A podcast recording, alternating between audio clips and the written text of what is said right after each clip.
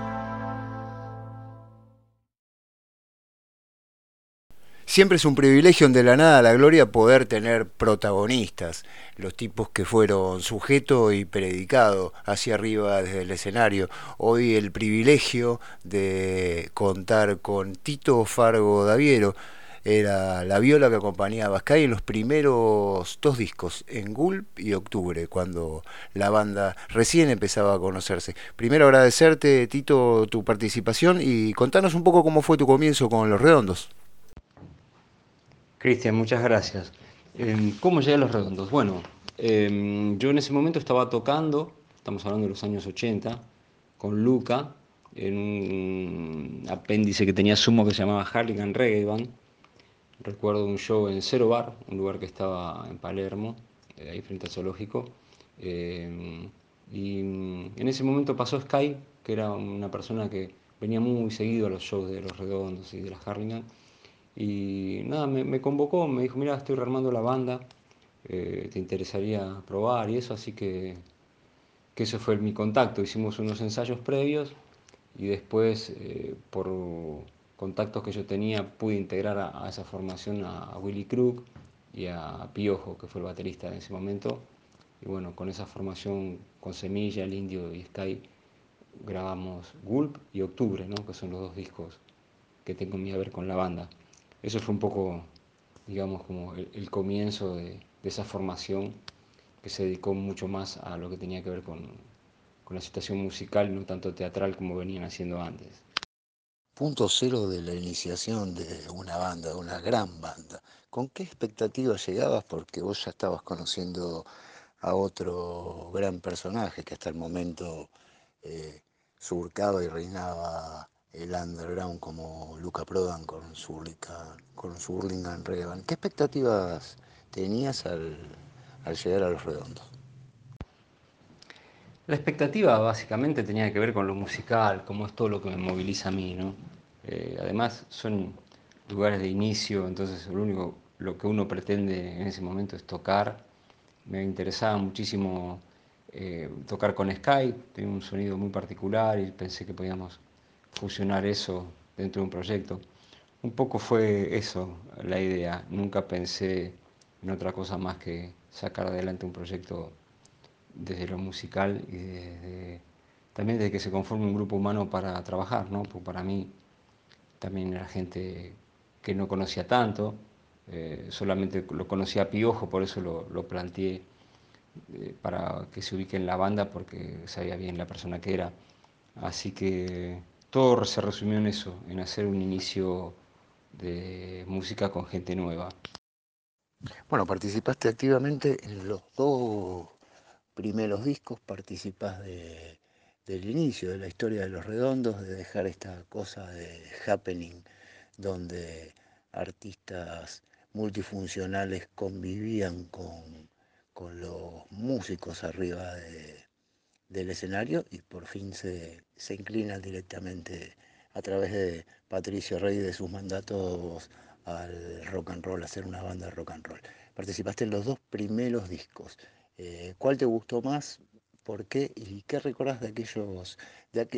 Primero, antes que nada, de la relación con ellos, que son bastante eh, particulares, ¿no? Con, sus creencias y, su manera de pensar, sobre todo con esta cuestión de, mantener la, libertad de comercialización. Bueno, ¿cuáles eran los, primero, ¿cuál de los dos discos te gustó más? Si Gulp Octubre y después cómo era el, vivir diario en los ensayos con ellos?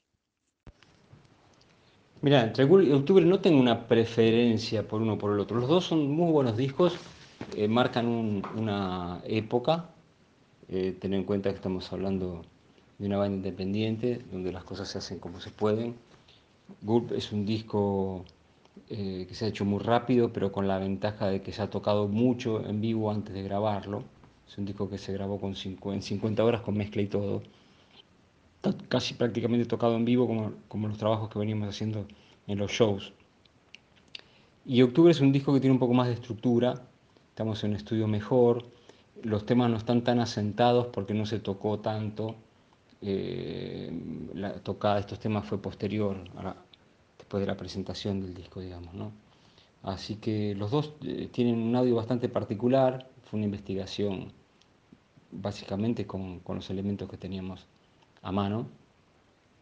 Con respecto a la relación con el resto de la banda, la verdad que eh, siempre fue buena, teniendo en cuenta que, bueno, es lo que sucede con las bandas que empiezan a trabajar en esta forma, es un formato nuevo, formato independiente, sin dependencia ninguna ni estructura ninguna. Entonces las idas y vueltas tienen que ver con eso, cómo seguir adelante con lo, con lo que uno va generando, ¿no? Eh, y siempre rodeado de una mística, por supuesto, que es lo que ha hecho que el público también se haya plegado a esta situación de ir a ver la banda, que es transitó de una cosa, como bien dijiste antes, desde lo teatral, con gente que ha colaborado, como Enrique Sims y un montón de otras personas, a una cosa que fue netamente eh, musical, ¿no? Ya con discos en la calle, la banda se plantea en un escenario mostrar solamente la música. Eh, es un poco el resumen que tengo de toda esa época.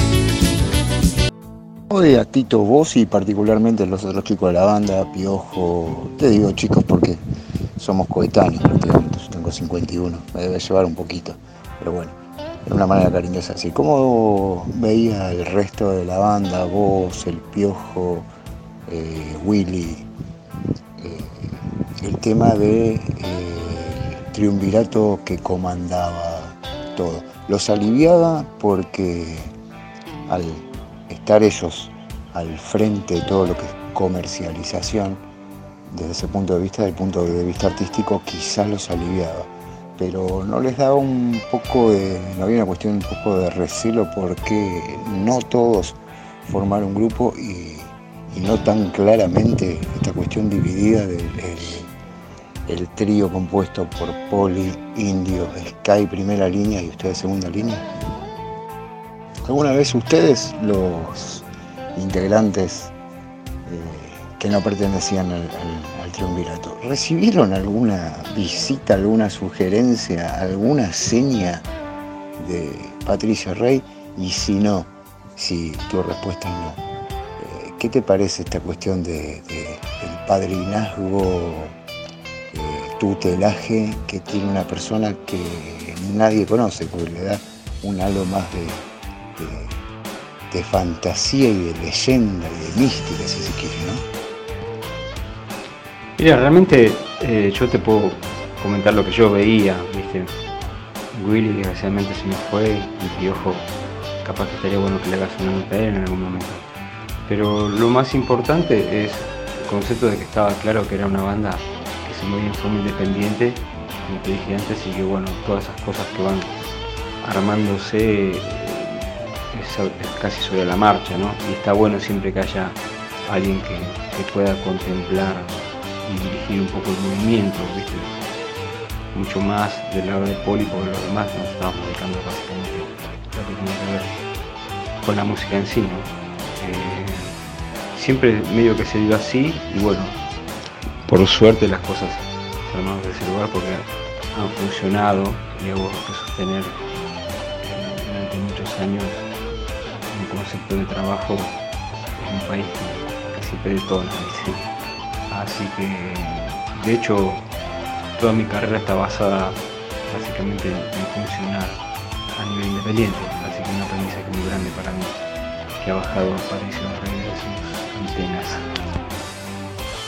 No, realmente no, se veía ninguna, ningún futuro así tan, tan glorioso, por decirlo de una manera, ¿no?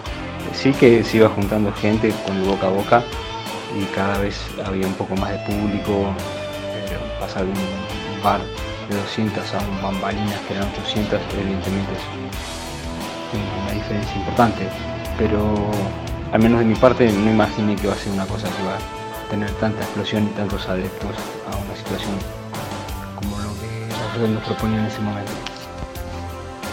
Yo creo que la gente necesita, como siempre, pertenecer a un, a un, a un lugar, lugar donde se encuentre cómoda y despreocupada y que pueda participar y eso es lo que los redondos han brindado en su momento, la participación en un sector social muy golpeado social y culturalmente, que se han eh, masificado en un momento a partir eh, también del momento de la banda, ¿no? por eso se masificó, supongo yo. Eh, las letras, para que las pueda interpretar, tienen como varias lecturas y seguramente que, eso ha colaborado también. Pero bueno, es como estar en el momento indicado, en el lugar indicado, supongo. Yo me alejo de la banda porque tenía la posibilidad de viajar. Me parecía interesantísimo a esa altura de mi vida poder experimentar otras cosas y así lo hice.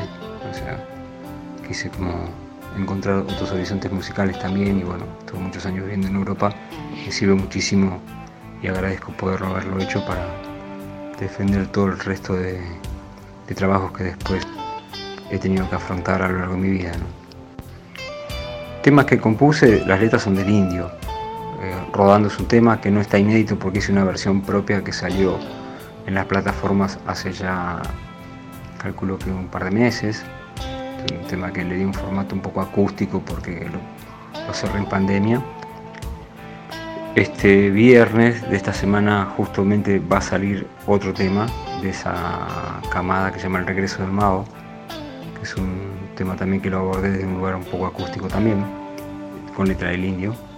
Así que, y por supuesto he participado casi de, los discos que toqué en toda la, la, que tiene que ver con la producción, al menos de lo que es mi guitarra y otras partes que tienen que ver con la instrumentación, que forman parte también de, mi legado dentro de Patricio Rey y los Randitos. También creo que mucha gente quedó bollando después de la desaparición de, Sumo, ¿no? Eso hizo también que de alguna manera se, se junte más gente del lado del ala de los redondos. Supongo que puede haber pasado eso también. Así pasó Tito Fargo Daviero por De la Nada a la Gloria. Continuaremos en los próximos programas con la nota él.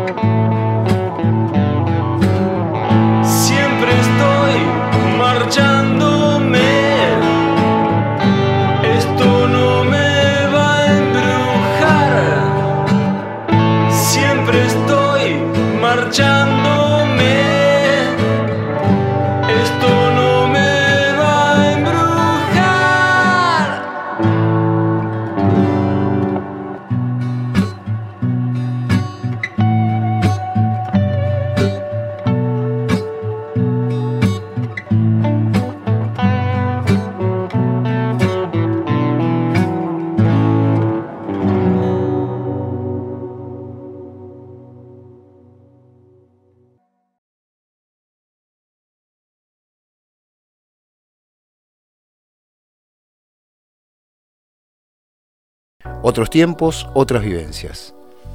En principio cinco canales de aire por TV, más luego incorporar el color a la caja boba. No había mucho a disposición. Variantes ir a los videos, jugar a la pelota e o ir a la cancha, de vez en cuando algún baile, pasar el tiempo con amigos para divertirse. Había que recurrir al ingenio desobediente para adicionar gramos de diversión, y éramos bastante molestos, todos juntos, algo menos de dos o uno solo, pero ocurrentes en pos de pasarla mejor. Finalizada la edad del pavo, nunca tan bien graficada, fue a buscar las primeras incursiones en la música, Beatles, Floyd, Tony Head, Jagger, y puertas adentro el sublime Patricio Rey. Sonaba por ahí o por donde hubiera accidentalmente. Acompañaba, iba y prometía. Los irreverentes fugitivos no dejaban más rastro que escucharlos hasta la próxima aparición fortuita. No había datos concretos ni tantas fuentes al alcance para buscar con mayor profundidad. Una luz iluminó el camino incierto y se produjo el contacto milagroso. El as, un amigo de la hermana de un amigo, podría cubrir al menos las expectativas mínimas de información faltante. En dos pasos más, poder decir presente y sin elegirlo ser ya uno más de la cadena del boca en boca. Pertenecer y poder también acercar algún merecedor más del beneficio de unos pocos. La banda imponente, la música, las letras, la historieta del Supremo Padrino Patricio, los ejecutantes, su imagen, la fiesta para no tantos bendecidos en esos primeros recitales, íntima conexión entre público, escenario y lo que allí iba aconteciendo comunión, identidad, una tribu razonable, consecuente, pero radicalmente libre. En otra sintonía, con otros reclamos, pero también con otras celebraciones y ritos. Con algunos llantos apaciguados por el arte que fluía, pero con los mejores gozos y recreos. Sobrados argumentos para entender todavía hoy que lo mejor de nuestra piel es que no nos deja huir.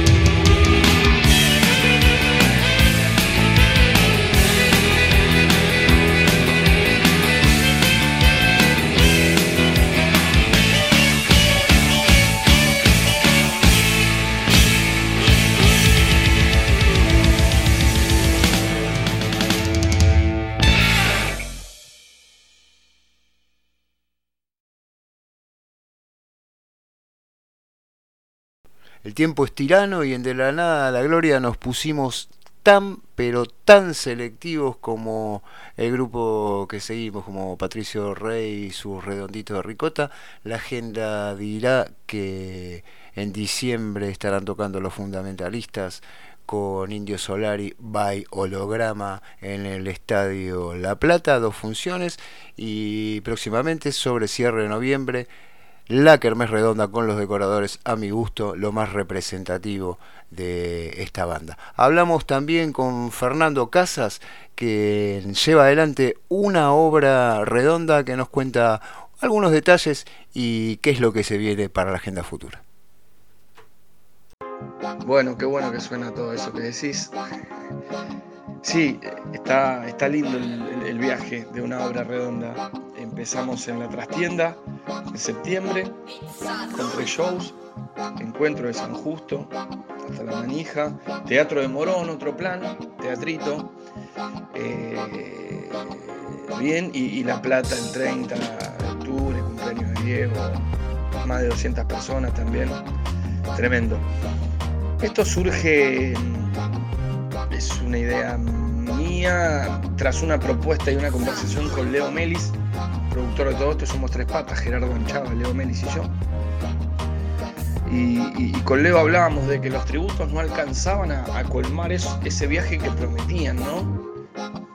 Porque había que hacerlo, eh, me parecía de, manera más, no sabía cómo, ¿eh? pero de manera más este, no sé si comprometida es la palabra, pero sí este, eh, vestir un poquito más un tributo para invitar a alguien al viaje. Pues yo poniéndole el afiche, no, solamente no. Y haciendo canciones de octubre, no invito a alguien a, pasearse por 1986.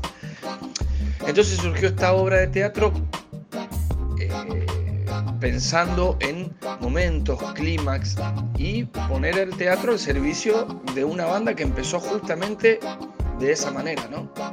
Eh, siendo una varieté y que la música esté adentro de una fiesta bacanales increíbles en plena dictadura donde un gordo repartía eh, redondito de ricota, viodaliscas, un harén, eh, recitado, payaso, malabares, este, rutina, baile, desnudos, intercambio de músicos. bueno, y me parece que le faltaba esto que es un homenaje desde el teatro y sus este, derivados, con una banda en vivo, claro, a los 25 años de Patricio Rey, que van desde el 76 al 2001, y la parte que me toca a mí en la actuación es la de contar, a veces puede ser como un stand-up y otras como, como, una actuación, es contar esos hechos notables, ¿no? De, la historia de los redondos, que además también son la del país. Bueno, lo que viene es este viernes en el Teatro Grayson de Montegrande, un muy lindo teatro dispuesto en Café Concert, como nos gusta a nosotros, para poder pasar por las mesas, actuar y hacer la obra tanto arriba como abajo. Calle Dardo Rocha 135, en el centro de Montegrande. Y después, ¿qué importa el después? Em, queremos, tenemos la intención de cerrar el año en diciembre está confirmado ni lugar ni fecha, pero sí que queremos hacer una fecha fuerte en diciembre, posiblemente en la ciudad. Hay muchas promesas de, para el verano, todavía no podemos confirmar nada y la historia será arrancar el 2022 con todo, con mucha más continuidad que ahora. Agradecido nosotros, los invitamos a ver una obra redonda. Abrazo grande.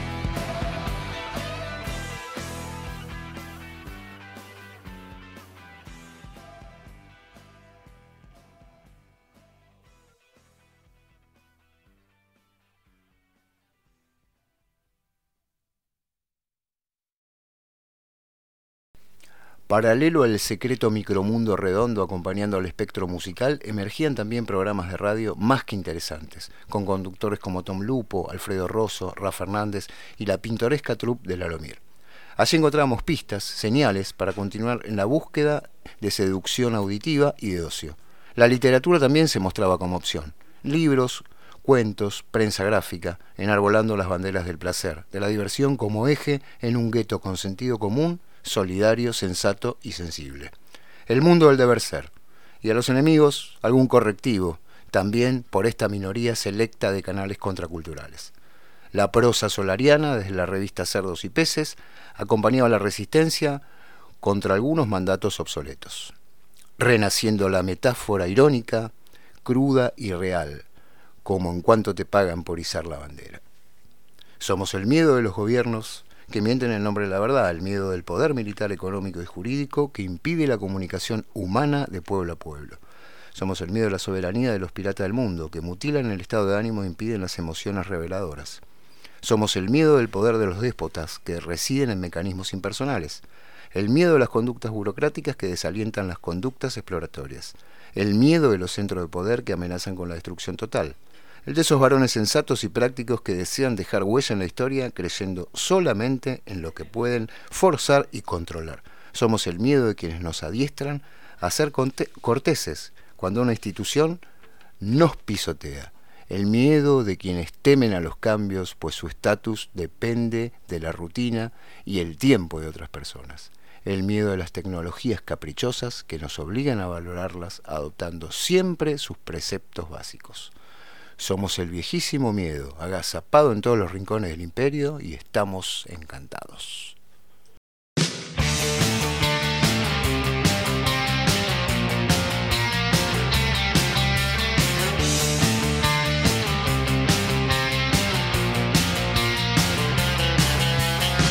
Y ahora tiro yo, porque me toca en este tiempo de plumaje blanco,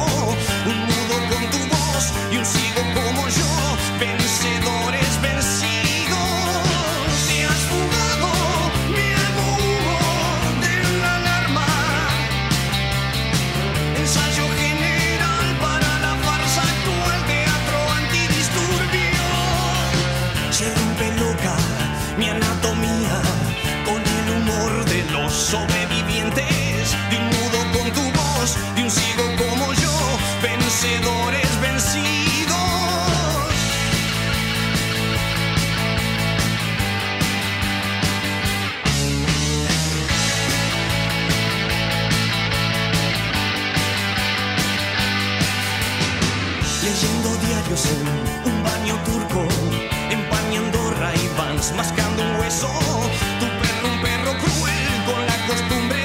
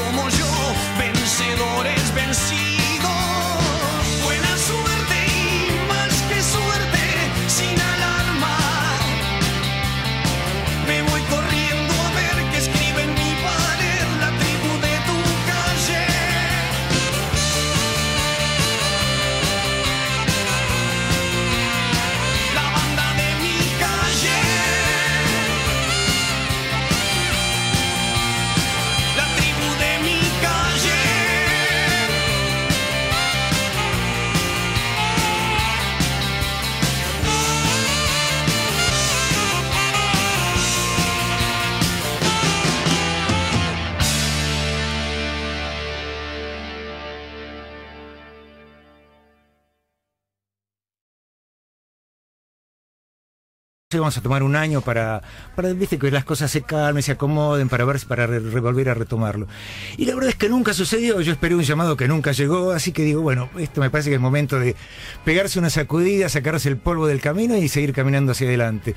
Y de repente pasaron casi como 20 años y, el llamado llamada nunca, llegó. Pero, Ahí- pero, pero lo seguiste esperando o en un momento No, dijiste no, el no. llamado no va a venir más. No, ya me di cuenta, digamos que este, te das cuenta que cada uno debe, debe tomar su propio camino, que es lo mejor que nos pudo haber pasado. Bueno, ya lo, ya lo porque tomaron hicimos- al, propio camino cada Exacto, uno. porque este, creo que hicimos cosas maravillosas juntos y este, y creo que este, intentar recomponer algo cuando ya el tiempo no es lo que sucede. Si fuimos algo importante es porque en ese momento estábamos conectados, estábamos vivos, su- su- participando de la misma mística. Sí. Ahora, eh, te puedo decir algo como conocedor de- del ambiente del rock, hace décadas que estoy en esto desde este lado.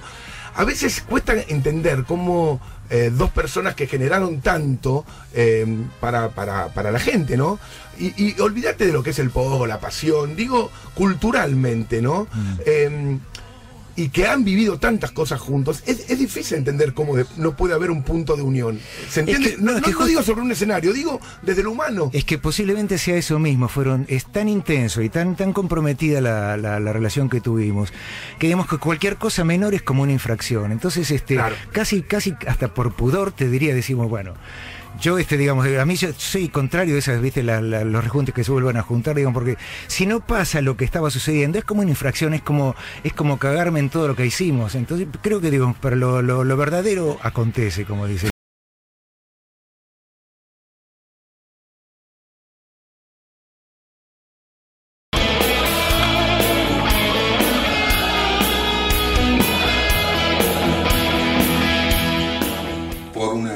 Cosa que dijo Solari que, que cuando él dijo que él hacía todo y le pregunta sobre Sky dice no bueno lo de Sky es este, ha- hacía lo que tenía que hacer y era como una decoración y que le pusimos los decoradores.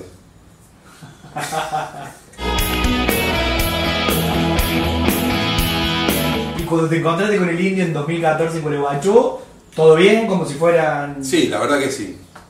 Te invitó a tocar ahí, formas parte de un, también tocas un tema en un disco de él, de los del grupo sí por eso nos hizo hacer un disco un tema nos dijo bueno compongan un tema ustedes lo grabamos en el disco mío yo le pongo la letra y bueno hicimos eso Y. ¿Ese fue todo el vínculo que hubo desde que se rompieron Redonda? Nos vimos allá en Gualeguaychú, fui a. Porque ni siquiera lo grabamos en el estudio de él, lo grabamos en el estudio de Sergio. Ajá. Y después, bueno, yo toqué un poquito algo de. Arreglé algo de la, del, del acordeón en el estudio de él. Pero después no nos vimos más. Y en Gualeguaychú volve- reviviste el espíritu redondo y Sí, del escenario. sí, sí, sí, sí. Lo disfrutaste. O sea, ¿eh? la idea de todo lo que tocamos en ese momento era eso, no era ir a Vamos hablar. a recibir se habló de tres tema. Ah, no, nada.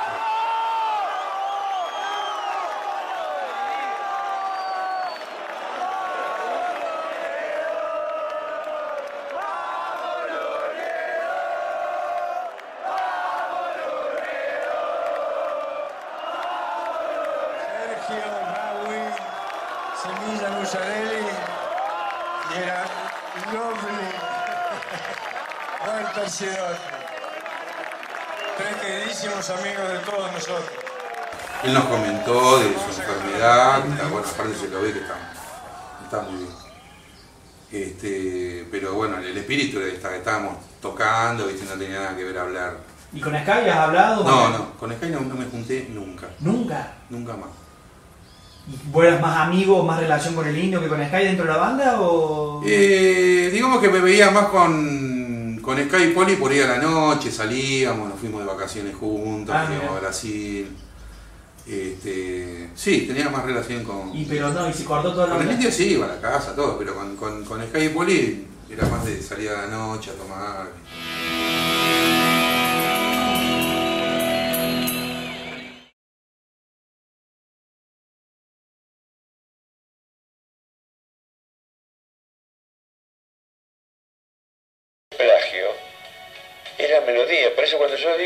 Mis canciones de la época de los redondos, es porque son mis canciones. El único que hizo canciones, la melodía de la canción y el motif soy yo. De pronto después hay eh, arreglos, adornos, este, hay un montón de cosas que hacen que una versión sea mejor que otra. Pero el plagio es si son más de ocho compases de la melodía la repetición de una secuencia de acordes a través de la historia de la música se ha repetido infinidad de veces, desde música clásica a música folclórica, el la, eh, re, séptima, eh, este, la melodía es lo que hace a una canción, hasta el punto que hay distintas versiones, hay en mid tempo, rápidas, este, con arreglos que cambian la tonalidad un poco y sigue siendo la misma canción. Si la canción es buena, este, disfruta de todos esos arreglos y cambios. Yo entiendo que las canciones son tuyas, entiendo incluso tu enojo, entiendo tu sentimiento y entiendo cada vez que me lo decís y cómo me lo decís, te, te siento auténtico y te creo, Carlos, te creo. Pero, pero todo es un conjunto, porque en un punto es como la familia también. No, la familia, la familia Uno no cría un hijo solo. Pero, pero uno no cría un hijo solo. hermano. Pero lo que voy yo es, ok, las canciones la mayoría son tuyas y si la tocan otras pueden ser plagios, pero cuán, no, no lo toco, cuán tuyo es. Ni, ni, no, eso no es mío ni, de, ni, del amigo que vos hablás, es de, de, del enano Dawi. Bueno, no importa, no estoy hablando de, eh, mira, no, no, no, estoy, no estaba diciendo, este, digo, pero ¿y eso no es parte de la canción? Eh, ¿No es tu, no es tu lírica con...? No, por ejemplo, yo, por ejemplo, eh, mi perro dinamita, yo no lo quería publicar, para mí era un estándar de rock. Y fue uno de los temas que nos hizo más conocidos ¿Entendés la gente cuando grita, solo, solo te pido que se vuelvan a juntar? ¿Lo entendés? No digo que lo quieras hacer. Ya no es tan frecuente. Ya no es tan frecuente. Ah, mañana Eh, esta banda tiene los méritos No estamos hablando de lo mismo. No estamos hablando de lo mismo. Yo te pregunté si entendés lo que... Por supuesto, lo que pasa es que no, no, son, no han sido testigos de la intimidad de lo que yo he sido testigo. Eh, es una palabra dura, pero es la única que me sale a mí, traición se llama. ¿Te vas a permitir no charlarlo? ¿Vas a pasar por esto? Y... Sí, sí, no, no, hay, no hay manera, no. Ok. Bueno. ¿Por qué alguien no toca ese A mí me podés cagar con guita, no me podés traicionar. Son dos cosas diferentes. Y si te enterás que ellos... Ah, basta, no importa. Es que, disculpa, es un tema... En un lado está la apasionante Sin un lado tan apasionante. Una buena banda.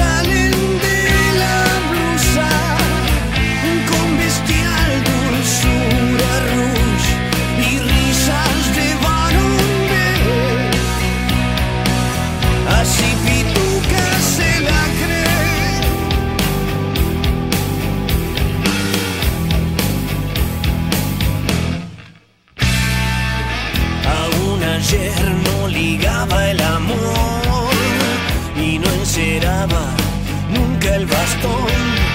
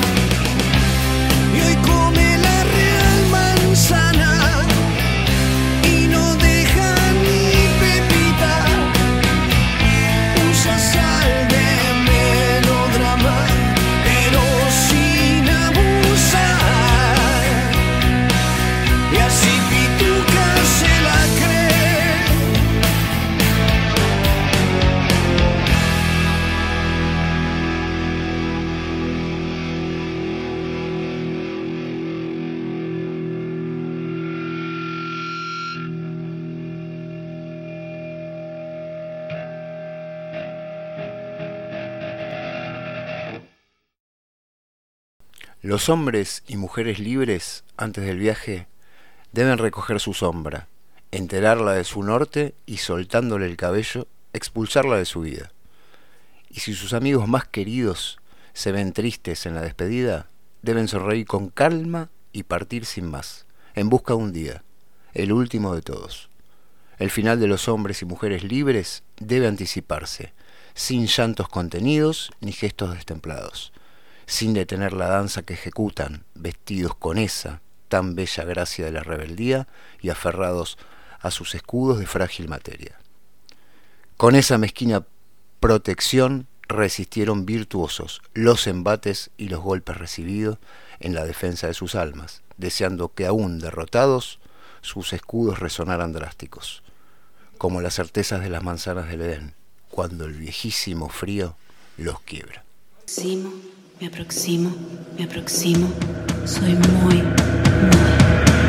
Me acerco a vos, pedís que no mire hacia atrás.